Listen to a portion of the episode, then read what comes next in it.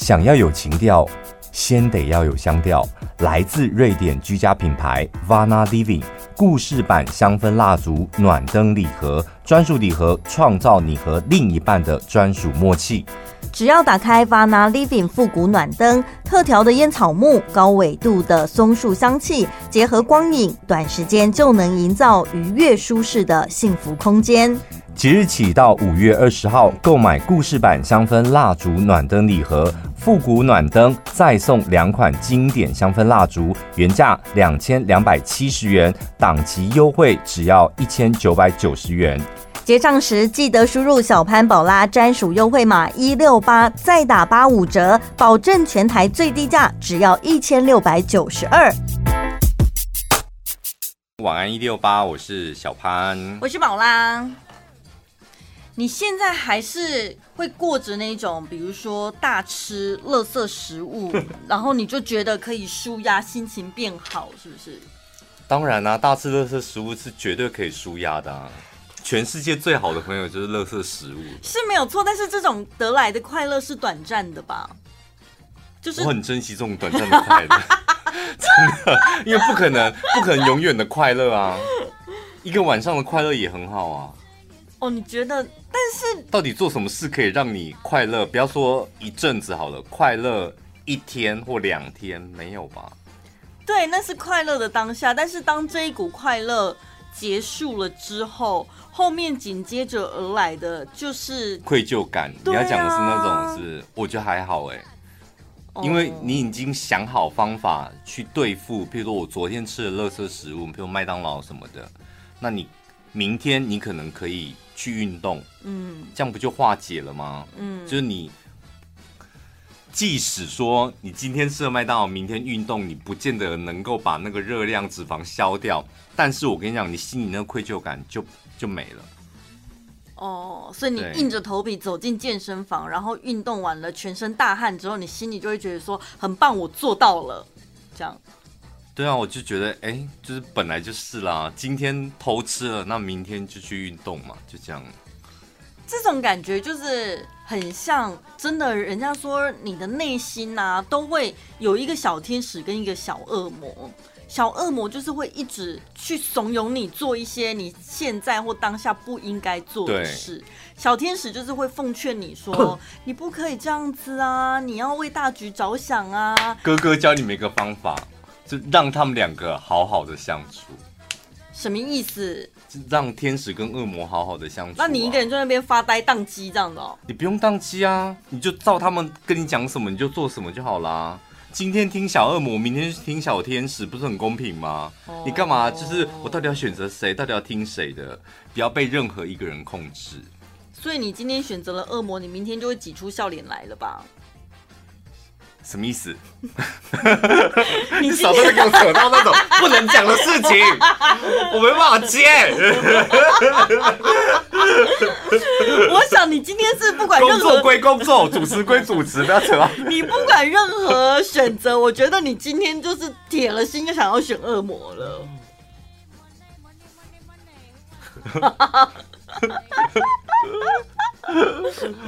哦，你说。我会比较，我会比较走心的一点是那种，你说工作表现不好什么，这我都调试的很快。嗯，我会比较走心的一点，有时候是反而是自己。嗯，就你觉得，譬如说情绪的控制，嗯，还有像礼貌啊什么的，这应该是我们这个年纪，我们大人了，我应该要学的控制。有时候我控制不住我自己的情绪，或者是表情。我觉得我没把它控制好，这我会有点失落。这不就是也是小恶魔吗？因为当下没有，你知道那种失落感是什么？譬如说我面对这一个人，我知道我现在不太开心，但是因为我是大人了，我觉得我应该要控制住我讲话的语气或者我的表情，不要让他察觉。嗯，就是公事公办。但是我就是你知道夹杂太多我私人的情绪，然后这种事情发生，我就会觉得。哎，怎么长这么大还像个死小孩一样呢？但是我发现每一个人对于所谓公事公办，他的处理方式不太一样。有些人的公事公办，他是板起脸来不跟你讲交情，不跟你套交情的。对。另外一种人的公事公办，他就是表面上好像跟你很好，但那都是假笑的面具，戴着面具跟你公事公办。对，你知道我们大部分需要这种东西，需要假笑的面具。因为譬如说，呃，你你面对客户、面对主管、面对老板，你不能够太表现出自己真实的情绪。那不是我真实的情绪啊！我没有任何表情跟情绪，我就是公事公办。不行不行不行，这样你只能够假笑，你只能够就是真的只能大部分的时间，偶尔表现出真情感是可以的，但大部分的时间你还是得要，那种是一种专业，就像是你去星光三月好了，你今天兴高采烈要去买一个包，买一个保养品。不管那个专柜小姐她今天发生什么事都不干你的事，她的工作就是得要把这个包好好的介绍给你，那你要不要买？这个就是她的专业。对啊，她已经尽力介绍，但她没必要面带笑容啊。他要面带笑容，他得要面带笑容。之前真的有一群服务业的，包含餐饮业啊、便利商店，很多人真的就在网络上讨论这件事情，就是说我表现我的专业，不就是提供我的服务吗？但是我的服务并不包含陪笑啊。陪笑跟笑容是不一样的东西，不能混为一谈。真的，陪笑跟笑容不一样。你在讲话的时候，你带一个笑容，这是专业领域的一部分。陪笑那是不不一样的东西，所以如果你看到臭脸的服务业，你就会给他负评，对不对？因为去买东西的人，你你要设身处地的想去买东西的人，基本上大部分都是百分之九十九都是抱持的一颗欢喜心吧？对啊，对。他这时候他如果因为你脸上的表情，你很专业，他因为你脸上的表情就影响到他的心情，那何必呢？你是不是影响到他购物的整个？你知道？会哦，对啊，的确就是你当然会在你的商品上面会有你所谓的专业，而、啊、消费者呢，我怀抱着一颗心，我想要来买东西，嗯、但我不见得很了解你的产品，嗯，所以如果你在讲解的过程当中。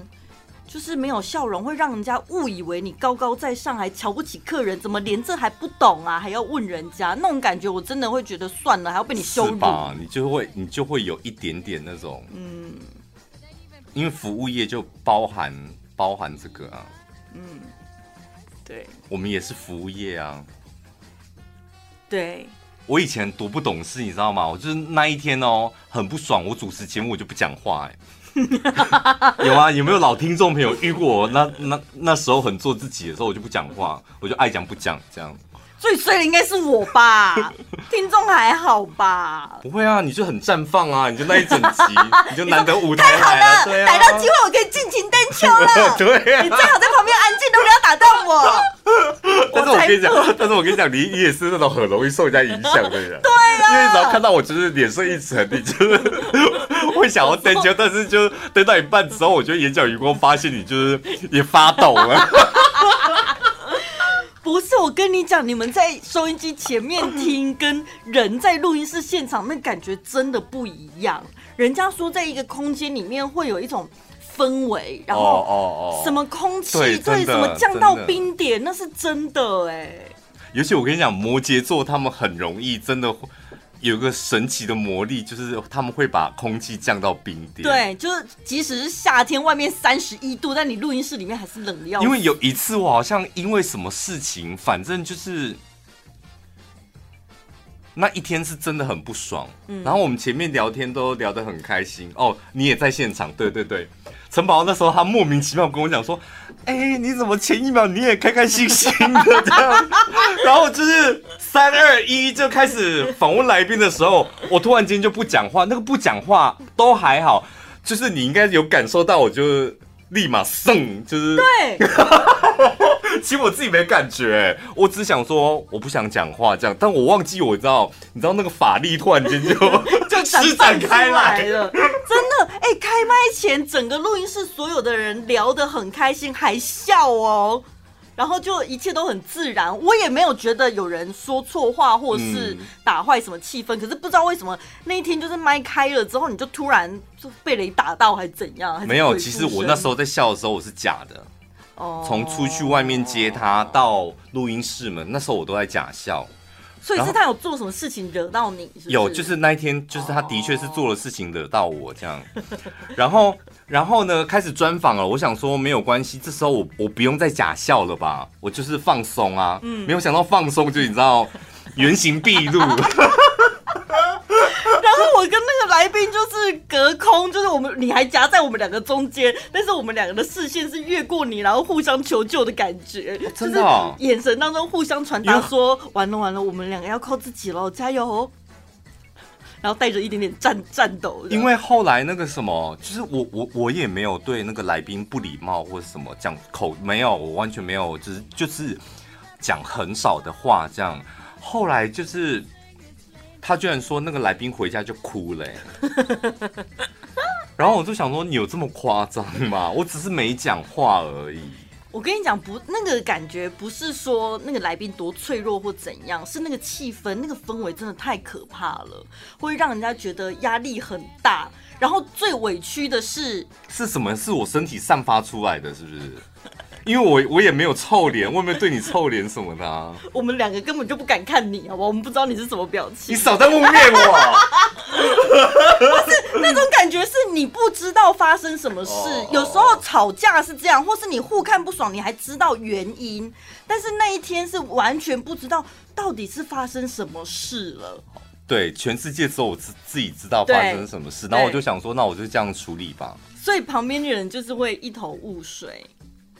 然后就会想说，因为如果不知道发生什么事，大家就会在那边。哎，那是我吗？是我吗？还是他自己怎么了？不对，不对。可是他刚刚还好好的。如果我事先跟你讲说，我跟那个来宾有过节，这样，嗯，然后因为他做了什么事，什么事导致我非常不爽，那你会怎么办？你？你就会比较有心理准备，你就比较有对，然后我就会公事公办。不是你你你就不会慌张了，是不是？你就有办法 handle 那个情形了，会好一点吧？对啊。你觉得真的有幸福企业吗？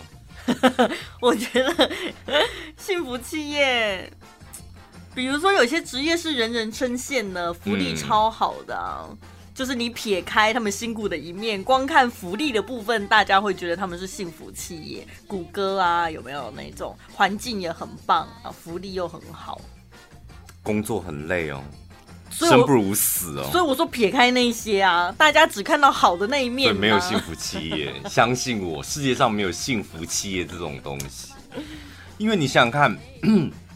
你很少听到员工讲说，我在这个地方工作，我们公司是幸福企业吧？除非你们公司名称就叫幸福。对，大部分都是老板讲说我们公司是幸福企业。但你想，老板的工作目标跟员工的工作目标，对于幸福这两个字的定义，本来就不一样啦，完全相反，好不好？什么叫做对于员工来讲，什么叫做幸福企业？钱多事少离家近，钱很多事情很少，周休二日该放的就放，这样。嗯，对于老板，什么叫幸福企业？就这个公司一定得要赚钱吧？没有一个老板说啊，我公司每年都在亏钱，那我们是个幸福企业？你疯了吗？那你就去做公益事业就好了。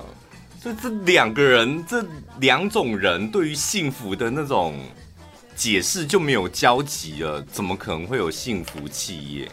所以可能我们的老板他觉得他自己很幸福吧。我不是在讲我们老板，我是在讲幸福企业。少在那边给我，我是在解释我对于幸福企业这四个字我的看法。OK OK，好。对，我不是说我们老板讲的不对，我们老板讲的很对。以前有一个同事啊，他就是在午休起来了之后，大家不是都是会去。上个厕所洗把脸，然后准备开始下午的工作嘛。但他通常去了厕所之后，大概会过半个小时再回来。嗯。刚开始我们就想说他是不是肚子不好，后来我们发现他好像是在厕所补眠。阿婆。我来讲，我真的觉得这是一个未解之谜。就是第一个，就是讲舒服嘛，也不舒服啊。你到底要用呈现什么样的姿势？坐着啊，你没在厕所睡过觉啊？我进电台我是没有，但我以前在工厂非常常，就是想要睡觉就偷溜去厕所睡觉。哦，我是曾经在半夜的时候吃坏肚子，然后就爬起来上厕所，然后但但真的。就是睡得正熟，很累，但是肚子又叠尬这样子，然后我就坐在马桶上，就不小心睡着，但是是呈现趴着的状态，趴在自己的大腿上的。那你根本还有在运行吗？因为但是那时候已经是拉完了。我也不知道，因为好像很水之类的吧，好像也不需要运啊，你控制它。不是你睡着了，你它怎么出来？那个地方是你要控制它的，啊，你懂吗？那个你这不符合人体工学。那个地方是你需要用意志力去打开它，缩紧，打开它，缩紧。你睡着了之后，它会自然流出来。那怎么好？那你要看医生了。哎，不是会有忍不住的情况吗？就是你当然会有忍不住，但你睡着啊，它就是好像是哦，好像睡着了之后就没再运作了。反正我昏昏沉沉的，然后当我醒过来的时候，我脚已经麻掉了。我心想说：天哪，我睡了多久？怎么会脚都麻掉了？那我何必刚才不赶快先弄干净，回床上睡，要在这里睡呢？嗯、而且我想说，如果都已经脚麻掉，该不会屁股也打起啊吧？打起铁定打起啊！就是，所以你就很麻烦。你上完厕所一定要立马就是洗澡或者擦屁股的原因就是这样，因为一打起你要用刮的哦。你可能去拿一个刮刀的东西，然后自己刮，你怎么刮？弯腰刮吗？所以第一个，我觉得在厕所补眠是很不舒服的状态。再来第二个是味道也肯定不是好闻的。哎，你真的是没偷过偷过懒的人，是不是？对啊，好厉害哦！因为我以前在我们以前在工厂工作的时候，那真的我不知道为什么，就是也没有说什么去熬夜什么。但你在工厂上班，你就是真的很想睡。然后你和蛇弟都想偷懒，譬如说你去拿一个东西，你就能走多慢就走多慢，因为就是走。譬如说 三十秒到，你就二百五啊，你就花三分钟才走到，哎，你就赚到，你就觉得赚到了。真的，我以前在工厂工作就是这样，好久哦。对，就想尽办法这样慢慢做，慢慢做，就能偷一点是一点。同事还想说你是拍电影吗？为什么慢动作？没有，就是晃啊，然后绕远路啊，这样走、啊，整个工厂绕一圈呢。对啊，明明直线距离只有五公尺。然后，然后就是一到那个工厂，以前我们学校就是你要到很多工厂去实习，一到那个工厂，你就是去巡巡整个工厂，然后去找一个最安全、没有人发现睡觉的角落。然后真的没有那种地方，最后一个方法就是厕所。哦，盖子盖起来坐着，然后就可以睡这样。哦，原来是把盖子盖起来哦。不然你是怎样把头放进马桶里面吗？我就想说，对啊，那里有一个洞，虽然屁股不会掉进去，可是你要往后躺，后面那盖子在那里会掉掉没？哦，原来是把它盖起来。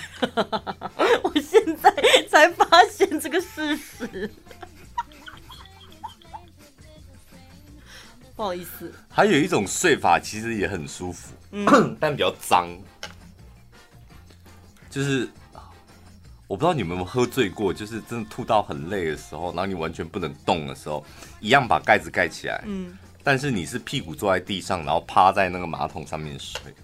那是喝醉酒的时候。对，那种那种睡姿，就是对于喝醉酒的人来讲是很舒服。对，这这种姿势我也睡过。真的，但是我的盖盖子也是没有盖下来。你好恶心哦！不是，因为你怎么知道你睡一睡，等下可能要吐了？你没有盖起来，啊，你就趴在那一个马桶盖上面呢。对啊，那个地方是别人的屁股哎，很多人的屁股。我在家里，我自己的马桶。哦哦哦哦，你自己马桶盖，所以那就是你自己的屁股，是不是？感觉比较不是公用的，没那么脏吧？哦，而且我不是晚上都会洗吗？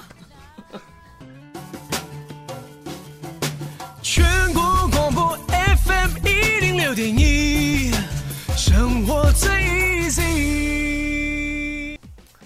哎，哎，居然有听众朋友说六点不知道讲脏东西，你才脏东西嘞！我们的内容怎么会是脏东西呢？他很期待，讲话可以放客气一点啊？什么是讲脏东西？他搞不好平常都没听到这么晚的，今天为了你们的脏东西才听到现在，哎，怎么还不快点讲啦？好啦，来讲这个好了，反正现在时间很多，等一下我点开一下。可是那也应该是很久以前的新闻了。我我先先，我跟你讲，我要讲那则新闻，老实讲，新闻重点真的不是。呃，新闻的内容真的不是重点，重点在我真的很好奇，就是为什么东森新闻，而且那个不是只有在粉丝团，是在东森新闻的官网上面也有，对，会有这一则新闻。对，我还特别确认了一下，这样，哎，怎么我怎么找不到你啊？哦，找到了。我想说，现在的新闻台真的跟我们一样堕落，哎，跟我们玩一六八差不多堕落。就我们节目堕落也就算了，你们新闻台也堕落成这样子。但是我跟你讲，很现实的一件事，我还特别特别去东森新闻的粉丝团划了两天。嗯，因为他大概每每五分钟、十分钟，最晚一个小时就会 po 一篇新闻，这样、嗯、滑了两天。听众朋友，这两天新闻的那个按赞数、留言数最高的就是这一则。大家还是爱这一种，全民一起堕落啊。所以你想想看，如果你是小编，因为公司一定像东森新闻，他们一定有很多个小编嘛。对。然后每个人可能每个小时要发一篇，这样你发完之后你，你啊天哪，你看他业绩好好哦。嗯。那你会不会明天也想要发这种新闻？会，肯定会的。所以你看，现在已经是二零二零一。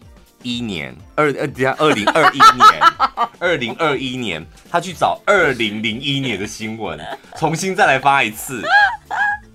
所以我们也可以发二零零一年的相片吗？可以啊，当然可以啊，你还可以发一九九九年的嘞。新闻内容是说那个时候好像有那个难民要逃难，多米尼加。这件事情发生在二零零一年。然后说，你看，只要加这一句话，最近，只要加这一句话，你现在把它抛出来就合理化了。嗯，他说这件事情发生在二零零一年，不过近日又在网上掀起了一阵讨论。网络上谁引起的？不就是你吗？所以，就找以前的旧新闻，你只要加上这一句，现在把它剖出来，再报道都合理。嗯，他说当时因为多米尼加它的通膨。非常严重，所以很多人为了生活都决定用偷渡的方式到其他国家。有一艘船载着八男八女，共十六个人偷渡船，嗯，从多米尼加要偷渡到，我看一下，偷渡到波多黎各，嗯，然后呢，突然间呢，在海上他们就失去了。方向，因为他们一上船，但你们要知道那一艘船啊，他们是要逃难，他们是手工打造的，嗯，然后所以设备非常简陋，只能勉勉强强就是撑看能赌一把能不能到那个波多黎各去。他们那个指引他们方向的就是指南针，指南针，然后指南针坏了，所以他们就在大西洋上面漂流，然后重点是他们迷航了嘛。过了三天之后，船上的食物、水还有汽油几乎都耗尽，每隔一个小时就有一个乘客几乎要呈呈现脱水的状态。对，然后大家都成为那种奄奄一息，就是在甲板上面这样。因为你想想看，你在海上白天的时候，你没有任何遮蔽物，你一点点怕冷的哦。然后旁边的海洋，它又会折射阳光，那个有去过海边都知道有多热吧。然后再加上你口渴，你一直流汗嘛，然后水分一直在流失，可是你没有水可以喝，你不可能喝海水啊。第五天的时候，船上有一名三十一岁的女性乘客，佛斯蒂娜，她眼看自己二十四岁的妹妹赛琳娜即将快死掉了，她突发奇想，就决定。将要给一岁女儿喝的母乳分给妹妹，起掉。妹妹喝了一口之后，立马恢复青春活力。姐姐，姐姐，我没事了。姐姐，你的奶好厉害啊！对，然后她就吓到，想说也只给分给妹妹一口而已。嗯，没想到妹妹本来就奄奄一息，突然间就是活过来，活过来。非常善良的佛斯佛斯蒂娜决定要将母乳分给船上的其他乘客，让每个人每天都能够吸吮十秒来补充营养。等一下，你现在脑海里是有很多画面吗？因为看到这里，我突然出有有一个问题，就是直接吸住他的。乳房吗？就直接，所以他才会说吸十秒啊，不然如果挤出来，你要你要喝几秒，那是你家的事啊。它是规定时间，你只能吸十秒哦。哦，所以它不是有什么母乳的吸取器，然后拿出来放在容器里给大家喝。新闻上面是这么写：吸吮十秒来补充营养。然后呢，除了母乳之外，他们在迷航的十二天当中，会用指甲将漂浮在海中的苹果。可能有些食物掉了，这样指甲把苹果切成十六块，然后他们分着吃。他们有十六个人嘛？对。可我想这个妈妈也太可怜了吧！我给你们吸母乳，然后我那个苹果还要跟你们分。对呀。那我的营养到底哪里来？应该整颗给他喝吃啊。对，整个给他吃，然后我提供母乳给你们啊。可是他有东西可以消毒吗？要不然每个人这样不是重复有前面一个人喝过的口水？那时候那因为那时候还没有那个、啊、新冠肺炎呢、啊。重点是非常幸运，这艘船总算在十二天之后靠岸，十六个人都平安的活下来，在医院治疗三天之内呢，三天后都恢复了体力。那跟他们同样另一艘船就是偷渡的船。好像就没那么。整艘船四十五个人都死光光，嗯、因为他们没有吸吮十秒的母乳。他们碰上乱流什么的啦，就沉船了啦。这个新闻真的是疑点重重，太多疑点了。对呀、啊，你都已经没有食物、没有饮水了，他就算身体有乳腺，吸完了就没了吧？他要怎么制造？它本身母体就已经没有任何的养分了啊。可是像你讲的，就是大家都喜欢这一种类型的。你说点阅率啊、按赞数跟留言数，当然你点进去看留言数，大部分都是在骂他的。可是我如果互动性就很高啊，对，而且其他网友还会附和嘛。如果你讲的有道理的话，就会导致他那个留言串就大家一直一直在盖大楼。嗯，那我如果不去探究留言的内容的话，我光是看那个折数，当然就会觉得这一篇是很有效的。对，所以告诉大家，以后看到烂新闻不要点赞，不要留言。不，它不烂的，好，很好看呢。不，你要看什么？你告诉我，今天你要看什么新闻？这就现实啊！那为什么哦还是要骂？是不是不能写说哈哈哈哈，好好笑？没有，这这，我觉得这真的就是现实啊！嗯，你你就讲说什么哦，就是现在的新闻台都是行车记录器，那怎么办呢？能怎么办？你们就爱看呐！啊，行车记录器就拿出来播，嘣，然后人飞起来。它的收视率就是活生生的，就比飞机飞过来那个收视率还要高啊！嗯嗯，对，大家真的就想看，没办法。那个难民逃难，然后靠母乳活下来的新闻啊，它下面还有一篇延伸阅读。嗯，里面是说呢，有一个妈妈在公园里面带小孩去散步玩沙吧，然后呢就发现旁边的。可能就是不远处啊，那个长椅上面有一对情侣在那边非常亲密的动作，然后女生就跨坐在那个男生身上，嗯，然后好像就是活春宫这样，嗯，然后那个妈妈就想说：天哪，这是大众场合，而且我的孩子还在这里，你们这可以怎么可以公然做这件事情？他就一边录影，然后一边呢走到那个。情侣身边就说：“你们知道这里是公众场合吗？怎么可以做这种事？”然后情侣就转头看着他这样，嗯，然后他说看什么看，你还不下来？然后我想说，你还不下来，这也太尴尬了吧！我坐在上面，至少东西是藏起来的，看不到，对不对？啊、而且到底凭什么叫我下来？为什么一个路人可以随便随随便便叫人家下来？我现在如果要下来的话，那个卡榫一拔掉，不是你的小孩就看光了吗？啊、本来我们还可以假装就是感情好，你可以好好跟你小孩解释，他们就是感情好，他们在玩，他们在玩，对。对就是，毕竟那个卡榫藏在里面，没人看到，你硬生生要他在你面前爬起来，多尴尬！啊、而且你还拿手机录影呢，好可怕哦！我到底要怎么起来？他们真的有各式各样这种，也是国外的新闻啦，应该不可能发生在台湾吧？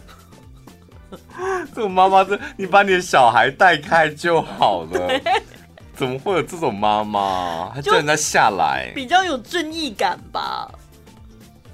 这算一种正义感吧？所以你看到你会怎样？你会应该会跑走吧？你说看到有人在做那个、哦，你会跑走，然后找一个安全角落，认真的偷看，报警吧？报警，然后在旁边看，感觉应该也蛮有趣的。最轻松、最好笑、最疯癫，都在小潘宝拉的晚安一六八。小潘宝拉可以帮我解答吗？我生日那天，男友只是请我吃晚餐，而且还是用别人给他的餐券。吃完饭没有礼物，直接就回家了，哪儿都没去。而且一回家他就直接睡着。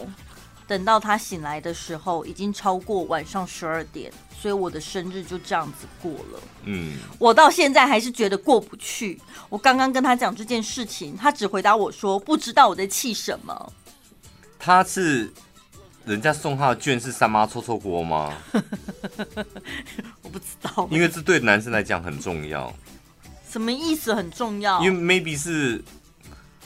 西餐啊，这种高级餐厅，我们就觉得这是很珍贵的东西。那我已经，你的生日我已经请你吃一顿很珍贵的一顿饭了。你是说，如果比如说是排餐的，就是很珍贵、啊、王品啊？哦，你不要觉得王品没什么，男生就觉得王品很厉害了不起。对啊，我也觉得王品还不错、啊。对啊，夏慕尼啊。对啊，那种很好啊。对，他的券是什么券？这你要讲清楚。对。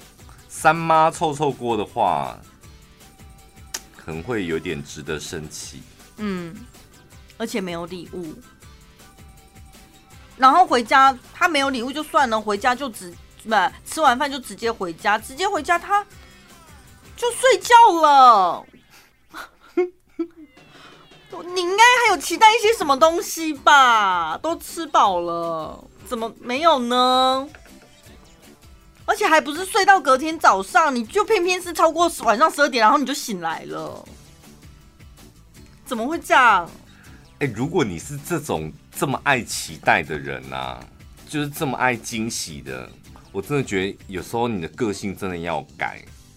几岁啊？你几岁？没有，也没讲，而且也不知道他们是交往多久。可是为什么要改？我觉得应该是你就跟他讲清楚啊，说。这讲不清楚。我想要礼物，或者是其他。不是，这没办法，因为他的个性就是要人家，他不是那种嘴巴讲出来的。哦、我的生日，他会从男生的表现来判断他爱不爱我，你重不重视我。嗯，所以生日吃啊，怎么是人家送你的礼券？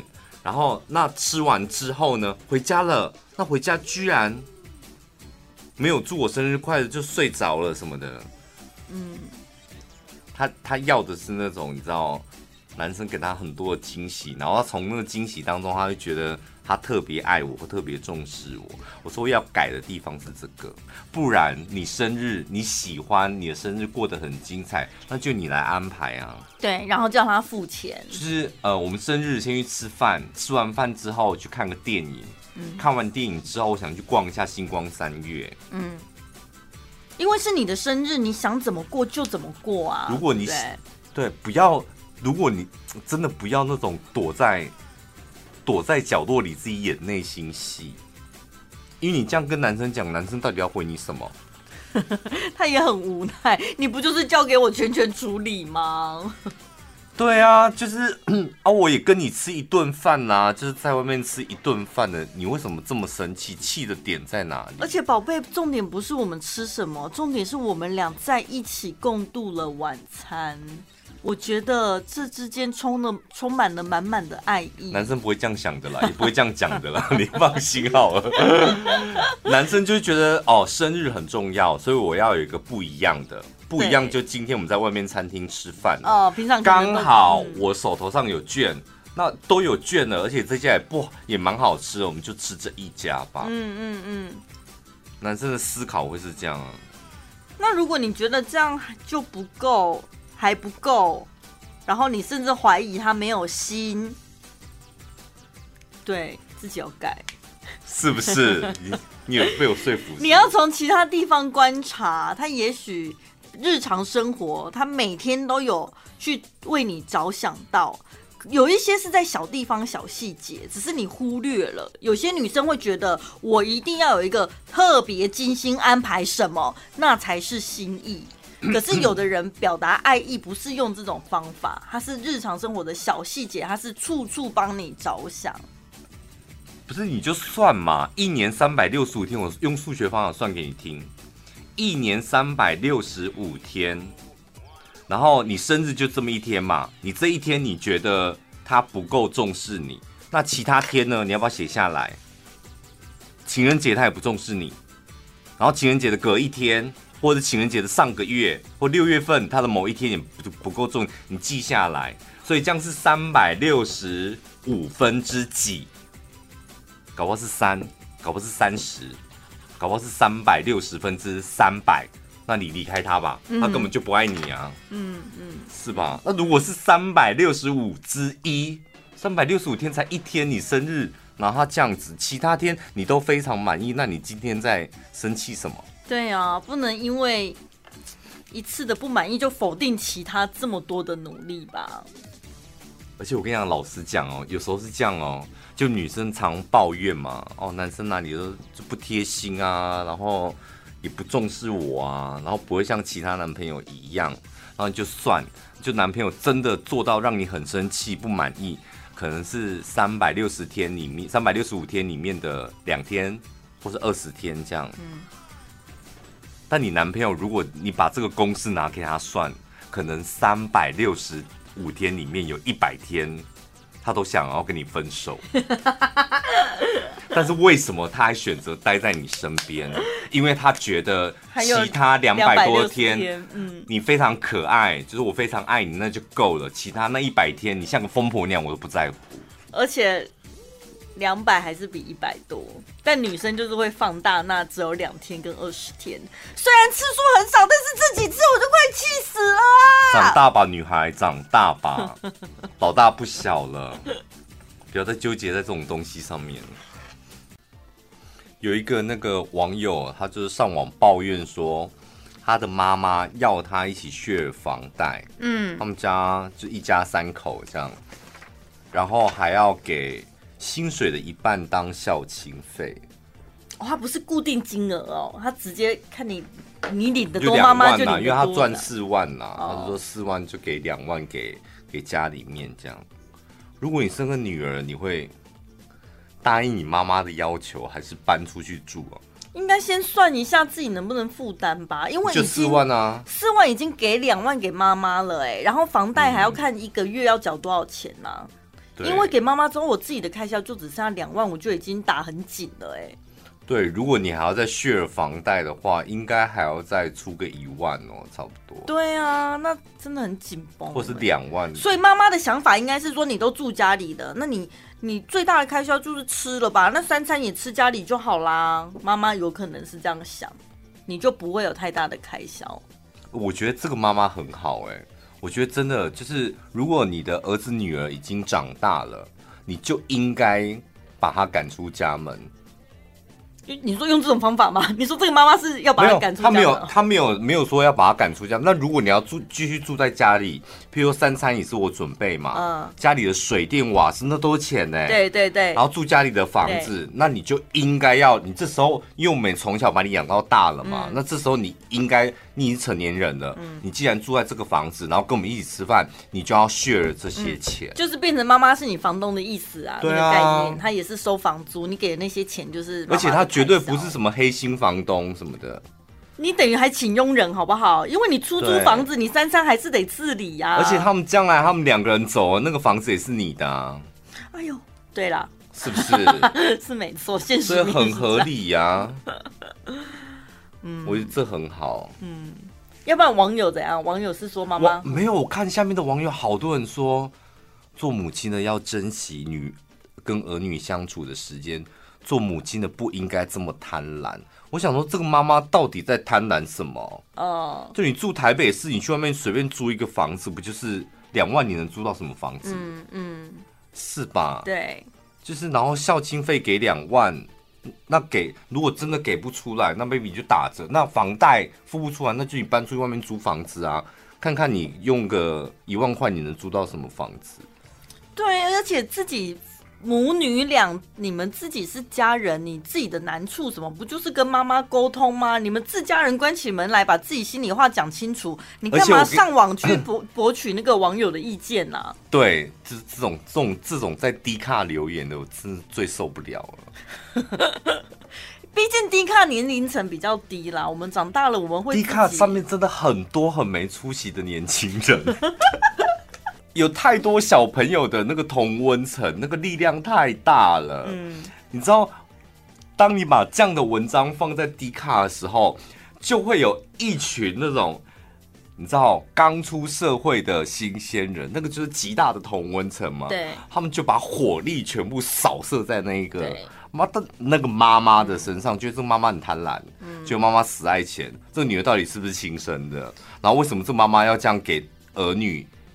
这么大的压力，我想说，你爸跟你妈当初把你养到这么大，然后后来发现你付个两万块，然后 share 一下家里的费用，你都会上网靠背，这个爸妈压力才大吧？这有什么好压力的？如果你真的觉得这些压力都太大，那你就自己到外面找房子，然后自己养活自己。但你如果是在 D 卡寻求网友的意见，你就听不到像我们前辈小潘哥，不要这样，你在害我？这种另一个角度的看法，当然决定权在他自己身上嘛。可是你在那个地方，你在那个社群，就只有单方面、单角度的思考啊。不是，我是觉得，我真的是觉得，儿子女儿长大，父母亲就这时候跟儿子女儿明算账是非常好的一件事情，嗯、是吧？就是呃，爸爸妈妈本来就没有义务要照顾儿子女儿到老吧？就是把你，比如你在求学阶段，我提供你吃、你住、学费，然后你二十岁了，大学毕业了，这时候什么东西都应该要算清楚啊。嗯，我觉得爸妈有这个权利耶。譬如说你要住在家里，那我就算你房租；你要吃饭，那我算你饭钱。然后校庆费看你能拿出多少。本来就是成年人就要应该要为自己的生活负责，只是你看他的年纪，他可能也只不过是初出茅庐，刚开始各方面都还没有经验什么的。那家里人可能多多少少还是会比较通融一下，帮忙一下。有啊，像我刚出社会的时候，那时候就给我妈一千呢。嗯，然后之后再慢慢加。对，出社会第一年的时候给我妈一千，嗯，然后。我记得印象很深，第五年我还是给我妈一千。那你知道第一年跟第五年差别在哪里吗？第一年还很常跟我妈借钱，第五年就比较少了。哦哦。其实子女的状况，我觉得父母是很清楚。妈妈拿你一千，然后这个月还倒贴四千。对呀、啊，子女状况过得怎么样，爸妈是最清楚的、啊。好啦，没关系。如果你们有这方面的烦恼的话，也是可以来问问我们，好不好？可以搜寻一下我的 IG 是 W A N 七一五 W A N 七一五。我的 IG 是 R U N 底线零三零五 R U N 底线零三零五。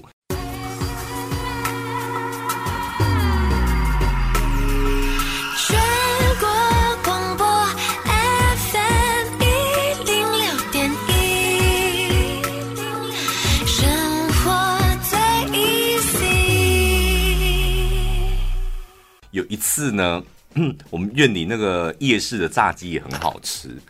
然后有一次呢，我就看了好多次，我就跟我弟讲说：“哎，我想来买那个夜市的炸鸡。”这样走过去之后呢，我就用用眼睛一扫，每一样都很好吃，但有一个东西很特别，就是炸那个鸡脖子这么长。嗯。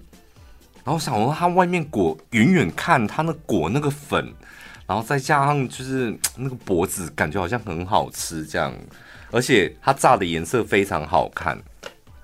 然后我正在考虑的时候，我就看到一个阿贝，不夸张，他夹了两大袋，每一大袋都这么大一包，这么大一包，两大袋鸡脖子。一直夹，一直夹都没有，就把那袋子塞满，这样塞满了两大袋，我就立马跟我弟讲说，那个鸡脖子一定好吃，我要买那个。然后我就过去要夹的时候，然后我就问那个阿贝说：“阿贝，那鸡脖子好吃吧？”他说：“很好吃，我们家狗很爱，我都买回去给我们家狗吃。”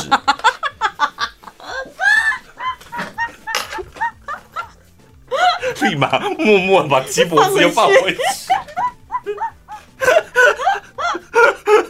不是，我就想说，真的很。然后重点是，他已经在结账了嘛，所以老板娘不是在对面吗？老板娘就看到客人要买鸡脖子，然后他的客人讲说：“我都给狗吃，我们家狗很爱。”你知道老板娘讲什么吗？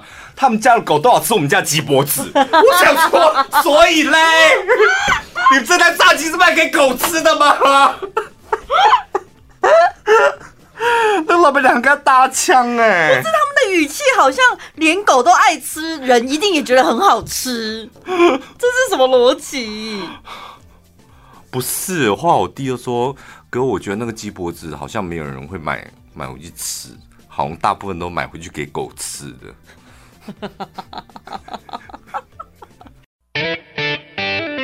晚安一六八，晚安一六八，晚安一六八。